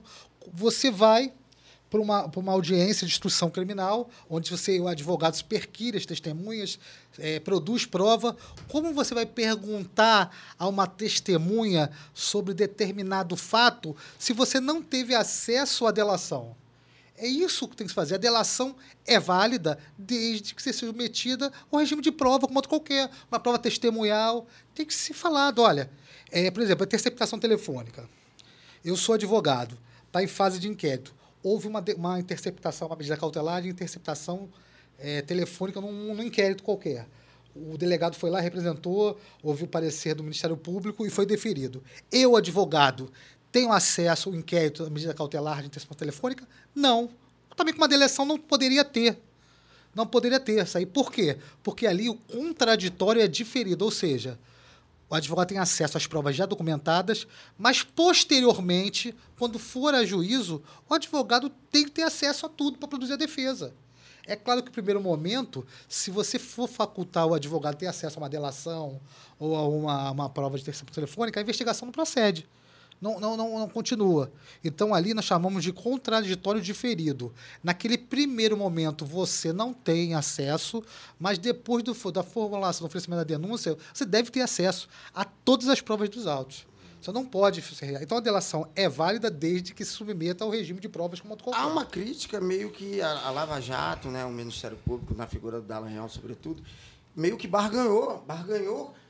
ó, você delata que você vai ter vai ter. É, forçava-se a delação fazendo um jogo de barganha com os delatores para eles. Mas e aí tem... barganha isso. não, né? No caso, por exemplo, é um outro do... requisito da prisão não, preventiva. E, e Transformar no... a delação em requisito. No, no caso do, do Palocci, foi praticamente uma tortura, é. né? Ou você delata é... ou vai preso. E, e, e, na questão do Palocci, é... É, essa questão das provas praticamente não ocorreram. Né? O, o Palocci delatou, falou o que tinha que falar, e assim, é, você. Você não, não, não, foram, não foram vistas provas. De, né, de, nessas delações que foram feitas, que, que, que, foram utilizadas como, como, como prova acusatória, né? É, tu percebeu, em alguma medida, que. Porque, como você disse, a delação ela tem que passar por um escrutínio para poder um regime de provas. Tem que, você tem que provar com, documentalmente, enfim, com, com texto, que aquilo que você está falando de fato aconteceu. Imagino que seja dessa maneira. Sim. É, é, ocorreu de. Ah, é isso. Ah, mas eu não tenho como provar. E mesmo assim foi acolhida? Em muitos casos, sim. sim. Se é. tornou a, a, palavra do delator com verdade absoluta. A verdade que é o contraditório. É o conhecimento daquilo e possibilidade de manifestação. Se você dá o conhecimento de uma prova, mas não possibilita a defesa se manifeste, o que, que adianta? Isso não é contraditório. É o que aconteceu. Então isso é muito ruim, né? No, no sentido, de, do, no sentido de que é, é um grande legado reverso da Lava Jato que é o seguinte, é, ao, ao mesmo, no mesmo sentido de que, ao mesmo tempo, melhor dizendo, que a Lava Jato, ok, vamos, a Lava Jato tem o, os seus prós, né? A Lava Jato, vamos, vamos levar em consideração que a Lava Jato tem alguma coisa de positivo. É, no mesmo, ao mesmo tempo, a Lava Jato também tem um grande desserviço próprio, para o próprio meio jurídico, que é isso. Por exemplo, a delação ela funciona em vários outros países. Né? A delação, o sistema de delação premiada funciona em vários outros países. É, é realmente um mecanismo é, útil, um mecanismo funcional. Só que agora a Lava Jato pode ter tornado isso de, um- uma, uma forma banalizada, Sim. né? vulgarizada e, e- e, assim, pode ter prejudicado muito. Assim, vulgarmente, o que está acontecendo aqui é aquele esquema, ou dá ou desce. é isso. Ou você fala o que eu quero, ou vai em cana. Ou que é pior, né? Eles ameaçam a prisão familiar. Olha, sua mulher recebeu esse dinheiro aqui, eu posso enquadrar ela lavagem de dinheiro. Então você fala o que eu quero escutar. Também se falar o que eles não querem escutar, você vai É ser isso, preso e assim. Acabou. a- po- desculpa. Mas pode ter detonado a credibilidade da, da delação premiada. Tu prevê, assim, um meio que uma ressaca moral do, do- corpo jurídico Boa, brasileiro? boa, boa, Depois boa. que passar esse furdunço tudo. Porque eu imagino que tem muitos sorrisos amarelos aí. Gente que botou a mão no fogo pelo por Moro e sua trupe e agora é público e notório que a coisa é, é- é- a galera da esquerda que tá, vinha gritando já há muito tempo da Genro! da parceria Cara, tô, tô com. Cara, foi uma, uma- um ar aqui. Passou aqui! Caraca, tem uma passagem de ar aqui que. É, Então, e aí, é, é, eu, a, a galera da esquerda, a gente vem falando, né? A parcialidade, né, o jogo de cartas marcadas e tal. E o senso comum, em geral, não. Credibilidade, legitimando todas as ações, não. Os caras estão limpando, estão limpando. E ficou, e se configurou de fato a parcialidade, enfim, toda, de- os atropelos e tudo que está aí. Isso, as coisas que veio à tona é, é indiscutível. É indiscutível que é um, que é um processo aleijado, todo, todo né, um monstrengo, é uma jabuticaba jurídica. Igual fala meu, meu grande tio rei, Reinaldo Azevedo, consultor jurídico né, do, do, para assuntos políticos. Mas, enfim. é, e aí, eu acho que de- a, a credibilidade, como você falou, foi no chão. E agora, reerguer isso. Né? Eu, vi, eu vi o. o, o você viu o Gilmar Mendes no, no Roda Viva e tal. E ele sempre fala uma coisa, que o STF ele erra muito quando ele quando ele se roga a, ju- a julgar politicamente, que para ele é, é, é, é- é a pior faceta do, do STF. E ele, e ele né, reclama disso, que tudo está explodindo no STF. O STF é a trincheira né, da, da, da, da Constituição, porém, a coisa está muito vulgarizada e, e tudo está explodindo né, no, STF para julgar e tal. E a gente vive uma anormalidade jurídica que não é de hoje. Agora, reerguer a delação premiada vai ser tão difícil quanto reerguer a cara da Luciana Genro do buraco de ave- avestruz que ela colocou. Cara, a Luciana Genro é mais ou menos o, o Álvaro Dias. Os dois estão caminham para e passo. Os dois são muito. São dois fãs da, da Lava Jato. São dois fãs da Lava Jato. Puta que Agora, eu não posso me furtar, e aí eu tô sentado aqui para isso. É, Ciro Gomes, Ah! professor de Direito. Tava demorando. Ciro Gomes, professor de Direito, denunciou o processo como algo errado. Mas ele falava, e ele falou, olha, não me interessa, o Lula é um homem de morar frouxa e deixou a bandalheira correr, e é, o erro dele é esse. Mas isso não é crime. Isso não, não, não, não, não, não faz dele um corrupto, não faz dele um. Ele não, não roubou, como, como foi pintado Sim, aos quatro sim, sim. cantos. Ele, e aí, eu acho que, em certa medida também, o Lula deve ter se assustado muito quando ele percebeu que como a coisa estava incontrolável. Porque foi, a Lava Jato começou de forma sutil e foi um rolo compressor que foi engolindo todo mundo. Sim. Tanto é a célebre frase do Jucá, né? Vamos estancar. Passa, passa uma régua. Eu acho para que todo com- mundo se assustou. É. enfim, e, e, e eles encheram de, de, de, de, de- rogaram para si essa missão quase que divina, pro Dallagnol é divina, porque ele mistura muito a questão do direito com, com a questão do, desse cristianismo dele meio coach. É, é, ele, coloca, ele coloca que essa missão divina dele era de resolver o problema. E, na verdade, é, é, o Lula materializa o é objetivo central. Mas para além, é, para além do Lula, era é uma é uma é ser contra a política. Eles eles simples, eles criminalizaram a política no país. E o grande monstrengo filhote desse disso tudo chama-se Bolsonaro, né? Que, que é um homem que se elegeu, que era um baixo clero, medíocre, uma figura tosca e medíocre, que ninguém dava voz e que conseguiu encarnar essa coisa de antipolítica. E foi o sentimento que elegeu Bolsonaro, de criminalização da política. Ah, tudo que é político não serve. A política encarna a- a- as piores características humanas. Quem é político é- é- é- é- merece ser combatido. A Lava Jato criou isso. isso é muito perigoso. E sendo político. Isso é muito perigoso. Você deixar a política nas mãos de qualquer pessoa, muito. Quando o cidadão comum fala assim, olha, eu não quero saber de política, só tem bandalheira, só tem safadeza. Sim. Isso é muito perigoso. Sim. Isso é muito a perigoso. demonização da É, política isso é muito perigoso. Ó, a- Quando você não quer saber, você já está tomando partido. Não existe será político. Se você despreza e não quer participar, você está tomando, está se posicionando. Eu não quero. Alguém vai tomar posicionamentos por você. E aí, é, é, é, eu acho que para o Brasil sair disso vai demorar um tempo. Essa ressaca moral, no sentido de que não há outro caminho fora a política.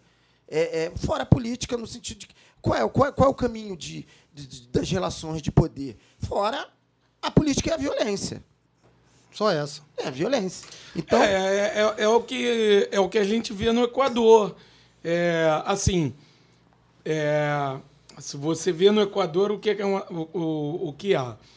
Se vê um governo que visivelmente traiu, literalmente traiu o- o- os acordos. Foi um estelionato, né? né? Foi um estelio- estelionato eleitoral, né? Porque traiu o governo anterior, que era apoiado pela, pela população. O Rafael Correia era apoiado pela população. Só o governo atual do Lênin Moreno, que puta Recebe- que pariu. porra, que Lênin. Porra, que recebeu o apoio do, É, do Rafael. ele, ele só foi eleito porque Por ele era apoiado pelo Rafael Correia, né? Então, ele traiu a população. É, e aí, ele, porra, fez acordo com FB, é, FMI, é Banco Mundial, né? Fe- fe- fez apoio com todo o neoliberalismo mundial para fuder com a vida de, de pobre, indígena do Equador. Só que é o seguinte, no meio disso, veio o caos. Não, não, não- a gente não, vi, não, não teve a, a- não teve uma organização política por trás do, do- das É manifestações. uma insurreição reativa. Sim, havia, havia os indígenas organizados? Havia. Havia os sindicatos organizados? Havia. Só que também havia toda uma gama de gente ali desorganizada, de forma, indo de forma espontânea e até pessoas marginalizadas Há há um- ali indo querendo um- fazer o que, que, um receio, telha. Há um receio de acontecer no Equador a reedição do que aconteceu no Brasil em 2013, que foi uma insurreição, as, po- as populações Mas pior, foram para pior. não, mas assim, claro, na forma é diferente, mas eu digo aconteceu uma apropriação de uma energia política ser apropriada por uma figura tosca como foi É, mas lá não vai acontecer. Mas ah, não, o que eu digo que há um receio. É. Porque não há, como você falou, não É. há essa organização prévia com, com, com pautas direcionadas, Aham. amadurecidas na população. É uma insurreição. Lá, Gente, lá, lá não vai acontecer, e, e não vai acontecer só porque já, o governo já recuou. Mas, mas já não, não, não iria acontecer porque as organizações indígenas são muito fortes. E, é- e, e também o- os sindicatos ligados ao, ao Rafael Correia são muito fortes. Mas o problema é esse. Por mais que eles sejam muito fortes, também tem essa galera que é desorganizada politicamente, que estava ali para quebrar, para fazer o que tivesse que fazer e para saquear. E essa galera não tem controle. Então, assim, isso pode acontecer aqui no Brasil, se, se a coisa vier a pegar fogo. Ninguém sabe o que pode acontecer ano que, ano que vem. Entendeu? Então, as considerações finais. Espero que nosso amigo Wellington nos deixe uma mensagem positiva que me, dentro do profundo E conhecimento que ele é tem, isso. possa aventar coisas é, é, é, que traga uma mensagem de fato, um, um horizonte menos nebuloso e aí dentro do, do Lula como uma figura de tanta importância para o progressismo do país, enfim. E aí, nas suas considerações finais, eu, a gente já agradecendo a tua presença e foi brilhante né, a tua fala, elucidou vários pontos. Enfim, é, de minha parte, fico ansioso para ouvir essas tuas considerações finais. Vai lá, Nivola, também dá um. Isso, e, Dá e, e no teu encerramento também, falar também brevemente também dessa, dessa tua trajetória de professor, né? Como é que você, como advogado, se encontrou como professor de língua portuguesa? Só para a gente encerrar, já que amanhã é dia dos professores, né? Isso, isso, Somos três isso, professores e, Pô, e não, é falamos, verdade. não falamos nada é verdade, disso. é verdade. Mas é que o assunto ah, foi- tão denso e, e, e tra- tragou tanto a gente que a gente não conseguiu falar. É, a questão do STF, eu acredito que o, que o HC que trate da suspeição do Sérgio não vai ser julgado, vai ser deferido e o Lula vai conseguir a liberdade. Lula livre! Não sei se eles vão tornar o mesmo caminho de agilizar, porque eles podem é, anular o processo, correr com o processo e tornar uma outra condenação. Pode acontecer, Sim. porque dizem que a alegria de pobre dura pouco, não é verdade? Cachaceiro, Então, né? Isso, eu acho que o STF está tá caminhando para isso. Pobre ou Para cachaceiro? reconhecer essa, essa, essa O, parcialidade o juiz. HC ou o habeas corpus? O habeas corpus, Sim, isso, isso. E a questão do, do, do professor é que eu já, eu já era advogado há muito tempo, desde 96, eu faço estágio, milito na, na série criminal, mas eu estava advogando, eu via que, que as mazelas que eu tentava combater eram as mazelas da ponta da pirâmide, não da base.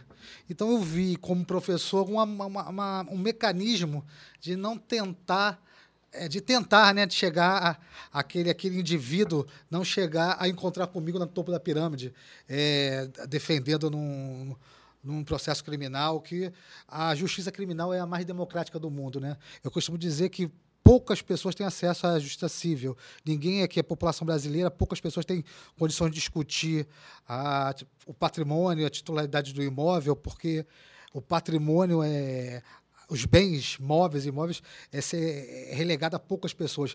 Agora, as ilhas do direito penal, qualquer um está sujeito, mas notadamente a população da- das favelas, do gueto, da periferia, está mais sujeita. Então, por isso que eu, que eu tra- tracei a profissão de, profe- de professor do magistério, que eu me formei em 2010. Eu sou muito mais antigo como advogado como professor.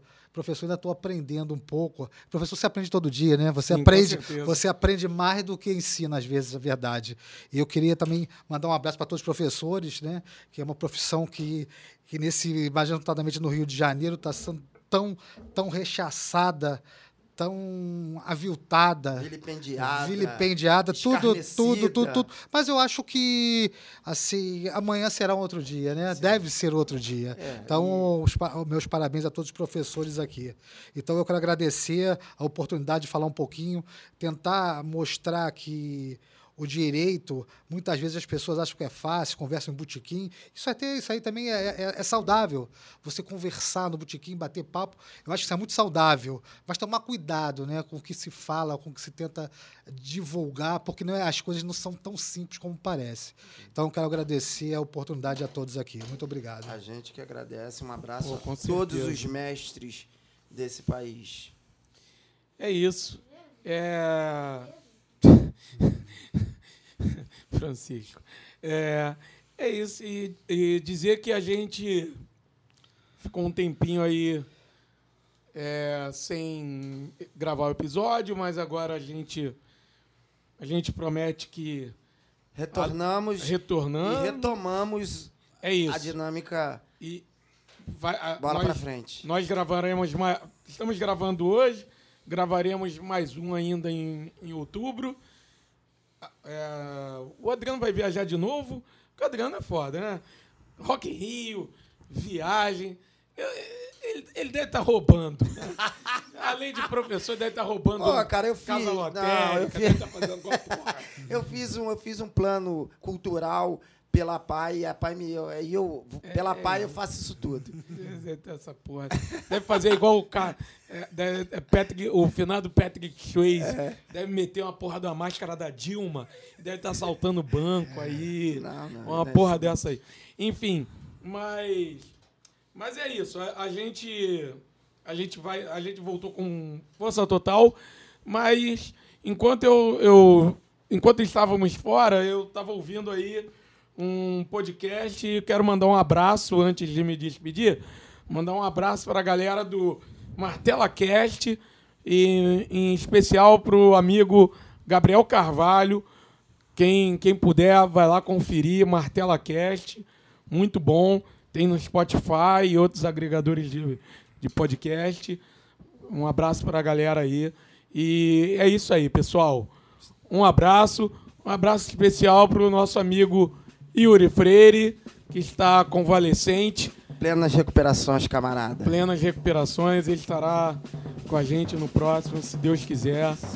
E é isso aí. Se Deus e Marx quiserem, estaremos aqui com o Yuri Freire no próximo. Lula Beijo- livre, Lula livre e beijo no coração Ciro de todos. 22. É, puta que pariu. Podem me prender, podem me bater,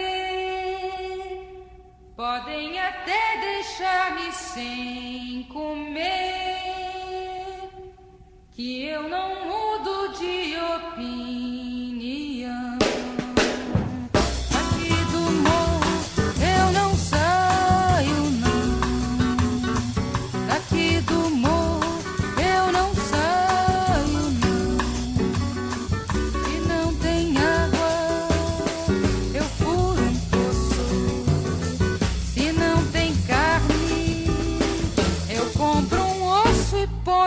Sopa e deixa andar.